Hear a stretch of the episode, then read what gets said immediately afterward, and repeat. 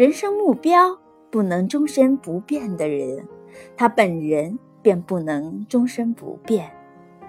这样说还不够，还要充分说明，那目标应该是怎样的目标？因为大多数人认为好的一切事物，大家的意见未必一致，只是与公众利益相关的特殊事项才能获得大家的一致支持。所以，我们也必须把公共利益选为我们的目标。一切个人努力趋向于这一目标时，他的行为一定是步履其一，而且永久不变。不要忘记城里老鼠和乡下老鼠的故事，以及后者之惊吓恐慌。苏格拉底曾戏称民众的意见为妖精，吓孩子的鬼怪。斯巴达人在公共仪式上总有阴凉的座位派给来宾，自己随便坐在哪里。苏格拉底拒绝拒绝波迪卡斯的邀请到他宫里去。他说：“我不肯死的不体面。”那意思是说，我不肯接受恩宠而无法报答。伊菲索斯人的作品里记载着一则劝告。要经常怀想一位道德高尚的古人。看，皮塔哥拉斯派哲学家们说：早晨起来看看天，以便怀想天上的星辰如何永久地循着同一轨道，同样的完成他们的工作，他们的有秩序的体系，他们的纯洁，他们的赤裸，因为。一颗心是没有面目的。赞迪比拿走了苏格拉底的外套，想一想裹着羊皮袄的苏格拉底是什么样子。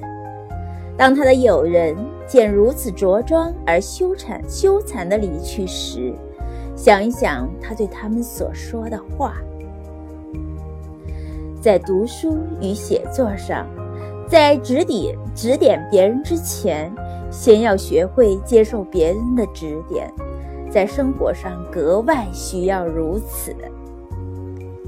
作为一个奴隶，推究事理不适合你。我的内心在欢笑。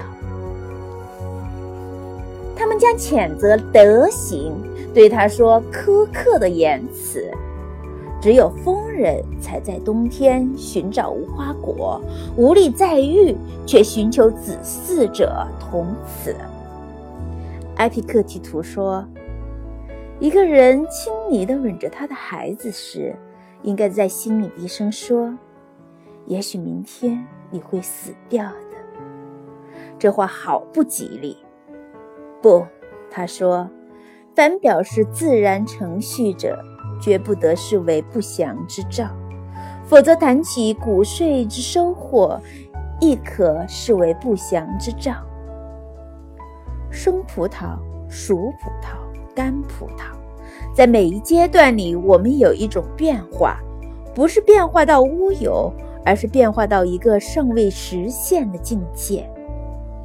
听埃皮克提图说，没有人能夺去。我们的意志。他又说：“我们表示同意，需要有一套原则，在行动方面需要注意顾虑到环境条件，需要不损及邻人的利益，需要有相当的价值。我们必须完全克制欲望，对于我们不能控制的事不必规避。”他又说。所要解决的事，并非等闲之事，乃是我们要不要做一个头脑清醒的人。苏格拉底常说：“你想要什么？理性动物的灵魂，还是无理性动物的灵魂？理性动物的灵魂，哪一种理性的动物？健全的还是邪恶的？健全的。”那么，为何不努力追求呢？因为我们已经有了。那么，为何还要打闹争吵呢？